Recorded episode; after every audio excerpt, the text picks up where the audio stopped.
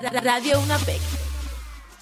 Muy buenos días, damas y caballeros. Sean bienvenidos a nuestro programa especial sobre la cultura del arte. En el día de hoy tenemos a un invitado especial que nos hablará un poco sobre las artes plásticas. Muy bien, maestro, cuéntenos, ¿quién es usted?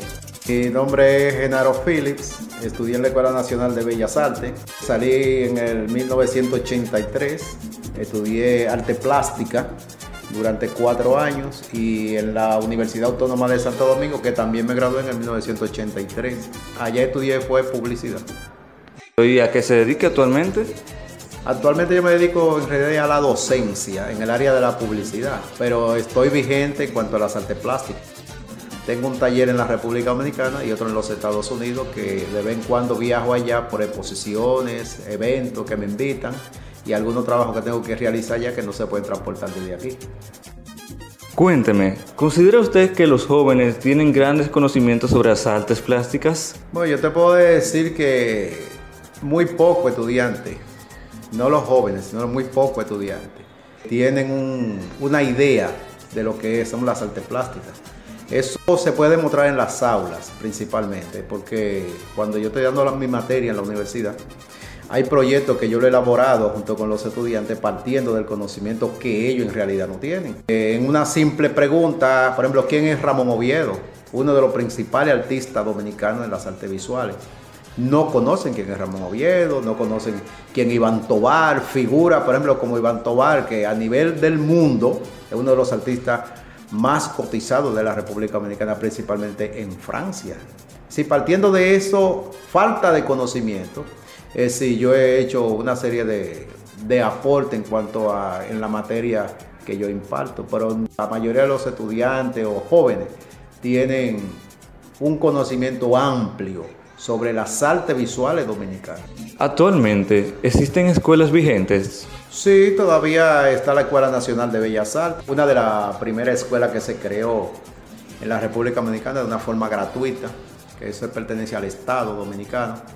Eso se creó en 1942 con la migración de los españoles, huyéndole a la guerra, el general Trujillo de la época y se aprovechó esa coyuntura con esos profesionales en las artes visuales o artes plásticas. Y lo trajo aquí, abrieron la Escuela Nacional de Bellas Artes. que todavía está vigente. El currículum de hoy en día es mucho más completo que, que el anterior, inclusive más completo que cuando yo estudié. También está la Universidad Autónoma de Santo Domingo, que imparte licenciatura en arte plástica solamente, es decir, con mención pintura, mención dibujo, mención escultura.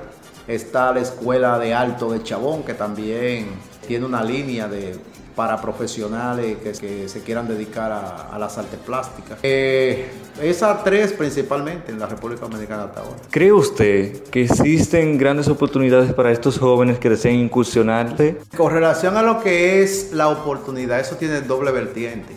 Porque si tú me hablas de una oportunidad económica, yo ahora mismo puedo decir, no hay grandes oportunidades, ni pequeña oportunidad ahora mismo en el área del comercio de las artes plásticas, porque es un mercado que está capa caída, es decir, un mercado que ahora mismo no se está vendiendo, un mercado, porque ha cambiado los criterios principalmente de los que eran coleccionistas de arte plástica, así de cuadro, de grabado, de dibujo, de escultura, todo. Es decir, esa idea ha cambiado. Hoy en día ya no existe el coleccionismo en la República Dominicana.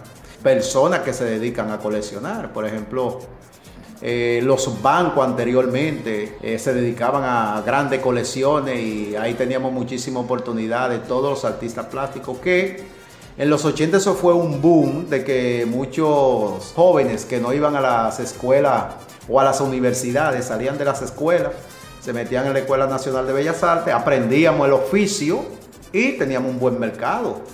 Eh, si hoy en día los artistas plásticos que están colocados en la palestra pública que se conocen eh, como los grandes maestros, fueron gente que todo el tiempo vivieron de, la venta de los cuadros, por hoy en día no. Ahora tú me dices la oportunidad de un gran aprendizaje, parte de la cultura de un individuo. sí, es decir, entrando a las escuelas tú lo puedes aprender, pero la, mi recomendación en ese sentido sería que entren a una universidad a estudiar una carrera paralela, principalmente de la carrera de hoy en día que son las que le van a dar el soporte económico, ya que la salte plástica ahora mismo, ni creo que a largo tiempo así tengan eh, camino para lo que es lo económico. Y para finalizar nuestra entrevista, quisiéramos saber qué consejo usted le da a los jóvenes que quisieran incursionarse en este arte. Eh, si lo ven por un asunto comercial, yo no se lo recomiendo.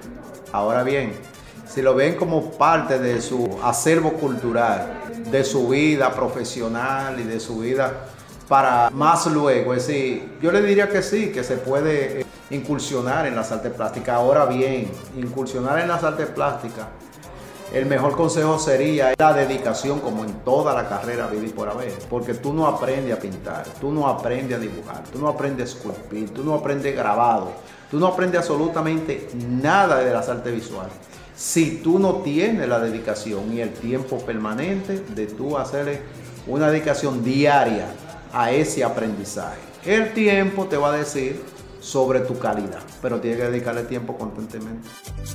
Y esto ha sido todo por hoy. Les damos las gracias a nuestro invitado y a nuestro público que nos siguió en este programa. Esto ha sido para Radio UNAPEC. Feliz resto de la tarde.